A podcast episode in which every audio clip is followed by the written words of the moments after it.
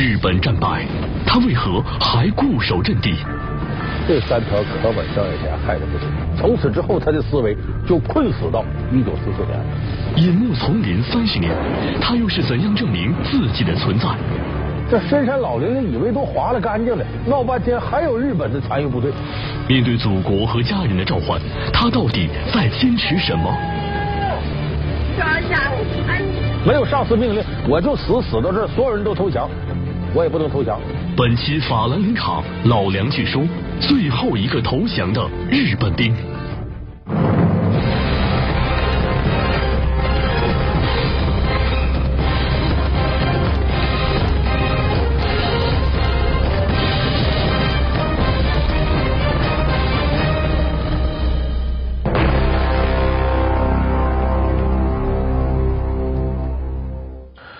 朋友们，大家好，欢迎您来到由法兰林卡冠名赞助播出的《老梁据说》。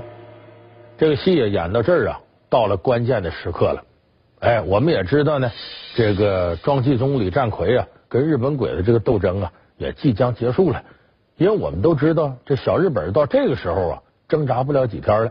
就像咱们看不少的这个抗日电视剧里边都说有那么句话，叫“秋后的蚂蚱蹦跶不了几天了，西边的太阳就要落山了”。鬼子的末日就要来到，哪一天呢？大家也都知道，一九四五年八月十五号，日本天皇宣布这个无条件投降。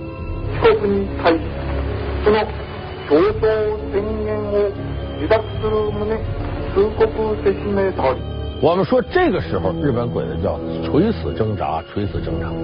但是这个挣扎呀，不是像大家想象那样，一天之内，这漫山遍野的日本鬼子都投降了，不是那样。最晚投降的日本鬼子用了多长时间完成垂死挣扎呢？用了三十年。你可能觉得这都不可思议。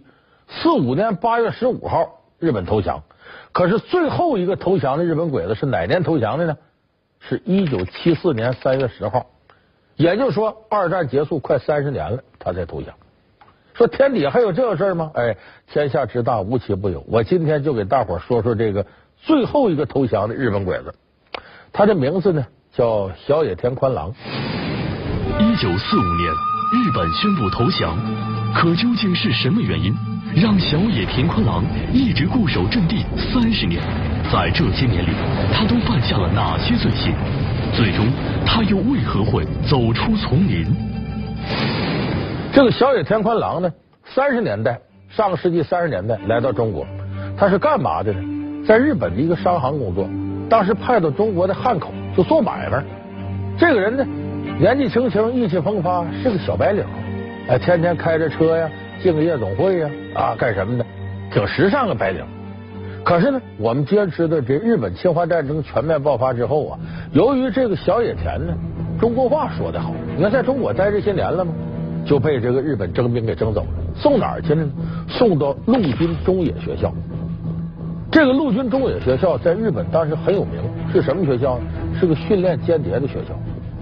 哎，他能说中国话，这最好的条件。然后经过两年左右的训练，他出来了。这两年都训练什么呢？其中包括特种兵一些科目，再包括一些间谍的一些谍战手段的科目。更主要的是呢，对他进行军国主义的洗脑。结果这一洗脑不得了。这小野田中毒极深，出来之后就不是小野田了，那就是小野兽了。坚决为大日本天皇效忠，为日本军国主义出力，誓死忠于天皇。当时呢，日军上级呢就把他派到东南亚和南亚一带，当时主要是在菲律宾这。那么当时管他这个上司呢叫谷口义美，也是个间谍头子，哎，就给他安排工作。当时一九四四年的时候呢。整个这个菲律宾的战事啊出现了变化。我们知道一开始日美交战，在太平洋战场上呢，日军节节胜利。当时在这个太平洋战场上呢，把美军呢打走了之后，占的菲律宾。可是到四四年的时候，美军开始全面反攻，日军节节败退。这个时候，他的上司沟口义美给小野天宽郎下达任务，说你呀，咱们得为日后日本反攻做准备，因为现在看这个情况，形势很不好。这美军气势汹汹就要打过来了，这样你呢带着你的部队，你到这个菲律宾上有个卢邦岛，你在卢邦岛那个深山老林里边说白了就热带丛林里头，你到那里边啊打着游击战，搞个间谍工作，先扎下根来，等什么时候万一美军大反攻了，你在那能起作用。那当时谷口义美给他下了个命令，就除了传达你要干什么以外，给你设立三条准则：第一，不准投降；第二，不准撤退；第三，不准自杀。这三条可把小野田害得不轻。从此之后，他的思维就困死到一九四四年了。你还，不能撤退，不能投降，还不能自杀，你就必须得像根钉子似的钉到这儿。转过年，一九四五年二月份，咱们不少熟悉世界军事史的朋友都知道，麦克阿瑟将军带领着盟军杀回到菲律宾，把日本鬼子从菲律宾撵跑了。但是这个时候，小野田宽郎干嘛呢？还在卢邦岛这个热带丛林里待着，时不常打游击。结果美军把日军打跑了，这谷口义美也跑了。这个小野田呢，跟上级就失去联络了。在打仗的过程当中呢，什么联络机什么都没了。所以当时小野田压根就不知道日本天皇在一九四五年八月十五号投降了，他不知道这个事儿。当时。所以这么大消息不知道，他还继续在菲律宾的深山老林里待着。当时他的部队跟这个美军交过火，死的死，伤的伤。最后呢，除了他以外呢，还剩下三个士兵，他差点成光杆司令了。这个小野田焕郎带着这三个部下，这部下一个叫岛田，一个叫小种，一个叫赤金，带着这三个兵撤退到深山老林里边去。说到这里头怎么活呢？因为他们在这个间谍学校里都学过，身上也有些本事。这小野天宽郎作为领头的，定好了规矩，咱们呀，隔个十天半月就出去袭击一下菲律宾当地的部队，专门劫军车，把那司机杀了，然后把军车上的一些东西拿下来当我们的给养。有这么一次呢，他出去了，本来就是想杀俩村民抢点东西，结果正赶上村里头这些居民呢，得有几十号人在这干嘛？晒香蕉呢。要把香蕉晒好了之后呢，晒成干要卖了。当时这些人一看，这个小野田宽郎一看，说这可不行，他把香蕉运走了，咱们吃什么？因为对于这些人来讲，在深山老林里天天吃啥呀？不敢说是平常说在这里开枪打猎物，怕把部队引来，不到杀人的时候不敢开枪，所以他们平常吃的呢，草根、树皮呀，还有些虫子，什么老鼠啥的。你琢磨琢磨，在他们眼里跟这个比，那香蕉那就满汉全席了。所以这一看，村民运香蕉不行，拦住，把三八大盖拿出，突突突突突一捅，惨无人道的屠杀，把当地的村民打的死的死，伤的伤，他们把香蕉抢了。结果这一来呢，这可倒了霉了。为啥呢？这一下子，菲律宾部队知道，哦，这深山老林里以为都划了干净了，闹半天还有日本的残余部队，赶紧围剿。这菲律宾的山地部队就开始杀上来了。咱得说，小野田宽郎还真是有本事的，居然都逃脱了，没把他怎么着。可是这么长时间来，他们可遭了罪了。为啥遭罪？你看看他们每天的日子，尽管深山老林说你抓他不容易，可是他们这生活苦到顶点了。每个人呢，得背着二十公斤重的行军用的东西，日常的用品，有时候有点吃的还得带着。这个都还好办，说物质上的这个苦啊，咱们有句话，只有享不了的苦，没有遭不了的罪，一咬牙为活命挺过来了。可是精神上，这个摧残太厉害了。尽管他们每个人咬牙切齿的效忠天皇，似的像宗教一般的，可是真应付这种枯燥的生活太难了。一开始呢，他们下山偷了个收音机，哎呦，这下有点娱乐活动了，天天听收音机。可是没听几天，他有电池了，电池没电了，说咱再偷电池去，算了吧。那可太费劲了。说咱接下来换一样文化娱乐生活，咱哥四个展开个诗词歌赋比赛，作诗。你瞅我们这文化不高的，他也作诗。他文化没多少啊，没玩两天呢，谁也做不出来了，改成了胡诌八咧了。没办法，说咱再改一样，咱搞绘画大赛。哎，拿着树枝蘸点什么带色的，在这个树叶上画天皇，比谁画日本天皇画的像。你就琢磨琢磨这种日子。咱们现在年轻人最能理解这个事儿。我现在不让你上网，也不让你玩手机，你天天还得搞情报搜集工作，吃也吃不好，睡也睡不好。我估计没几天你都得疯了。所以这些人也非常痛苦。哎，憋着憋着，其中我不说三个兵吗？岛田、小种、赤军，这赤军受不了了，主动跑到丛林外头投降。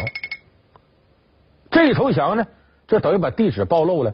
这部队进来，接着围剿。围剿过程当中，这个岛田跟小种死了，噼啪，被菲律宾部队给打死了。只有这小野天宽郎命大，跑了。那么你看，这两个死的，再加上一个投降的，这个事儿震惊了当时菲律宾和日本两个国家。这个消息传回到日本去，日本上下非常震惊，说二战时我们还有兵没投降呢，都这么些年，快三十年了。这得管呢，这得找啊！一打听，找到了小野田宽郎的家属，他家里头父母都在，哥哥在。他哥哥一听，眼泪都下来了。我二战说，我那弟弟还活着呢，我们以为他早死到菲律宾的丛林里了呢，没想到还活着呢。说这赶紧，我们得去找去。菲律宾政府也很配合，把这个小野田宽郎的哥哥呃请到菲律宾。他哥哥呢，采用什么办法呢？先是。拿着大喇叭在丛林边上喊：“弟弟啊，快回来吧！你都投降了，家都挺好，惦记你呢。”肉嗓子能喊多远呢？搁俩热气球，然后底下吊着这个标语，写“宽郎，我们想你”。然后呢，写传单，在传单上呢有这个小野田宽郎他爸爸写的，哎，也有这他哥哥写的。然后传单向丛林里边撒。结果一个多月过去了。小野田宽郎音信皆无，他哥哥是高高兴兴而来，伤心扫兴而回，没效果。那么是不是真没效果呢？不是，这些传单撒下去了，这小野田宽郎呢，看到这传单，因为这这些年来他也不是没思维，他也琢磨过，说是不是日本投降？哎，你看以前这传单他见过，他当时心里不给否定了吗？我们大日本皇军怎么能投降呢？我得效忠天皇。这回看到这传单，确实他哥哥他爸爸这说的话写的这字他不是心里不动心，可是呢，咱说军国主义洗脑，他这中毒太深，他的思维就完全转换了。他用什么角度考虑呢？他也相信这是我哥哥写的，这哎呦坏了，我哥哥我爸爸让菲律宾部队给抓来了，面临生命危险，这分明是部队要挟他让我出来投降。所以他看到这传单了，不为所动，不出去，坚决效忠天皇。你说这中毒得多深呢？那么又隔了一段时间呢，赶巧了，日本国内有个探险家叫铃木继夫，经常去一些深山老林里头。他听说这事儿了，觉得哎，我平常探险都是饱览大自然风光，我这回咱也来个人道主义的，我去拯救一下我这同胞。不能死心眼到这程度，我就去菲律宾卢邦岛的热带丛林里探险。我找着这人去，这铃木继夫收拾收拾行装就出发了，就到了这卢邦岛上探险去了。咱们说这个呀，叫功夫不负苦心人，他还真碰上了。怎么碰上呢？在丛林里看到一种没见过的蝴蝶。这铃木继夫也是半个生物学家，想追上去弄个标本什么的。眼看逮到这蝴蝶，突然觉得后脑有个硬邦邦东西顶着。你的什么人？当然，他说的不是这日本话。你的什么人？当时铃木继夫就一哆嗦，别开枪，别开枪啊！我是你同胞，我也是日本人。搁日本话一说，再转过头来一看，嚯，眼前这位，你还能看出他是日本人吗？活生生的现代鲁滨逊，胡子拉碴的整个，但是迷彩服那军装还穿着呢，拿着日本的三八大盖呢。这铃木吉夫解释：“我是你同胞，我听说过你的事你是不是那个小野天宽郎啊？是啊，那好吧，进到山洞里边，俩人就聊上了。这一聊聊了一宿，哎，反正把战后三十年来日本这事儿给他都讲了遍。你要说这个事儿呢，小野天宽郎不信，那也是假的。一看他说的这么实在，而且这么多年了，小野天宽觉得可能真是投降了。”可是他骨子里根深蒂固的效忠天皇的军国主义思想没能改变。他是怎么想的呢？哎，他就算是日本皇军都投降了，我不能投降。为啥？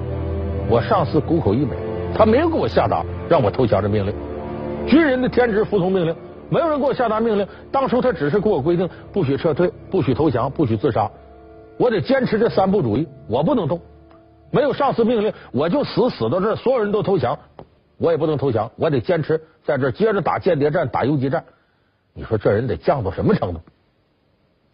然后早晨客客气气的把铃木继夫送到丛林边缘。对不住，我呀不能帮你，你走吧。到城了，他帮着铃木继夫。铃木继夫一看，我是劝不动的，回去吧。这铃木继夫走了。他回去之后呢，这消息不就传遍了吗？这日本政府就琢磨，这人这么死心眼子，怎么劝他呢？解铃还须系铃人呢？他不说了吗？没上司命令，我坚决不能走出丛林投降。上司谁呀？啊，当年谷口一美找这谷口一美，哎，真巧了，谷口一美没死。还活着呢，在日本已经成为一个很成功的书商了。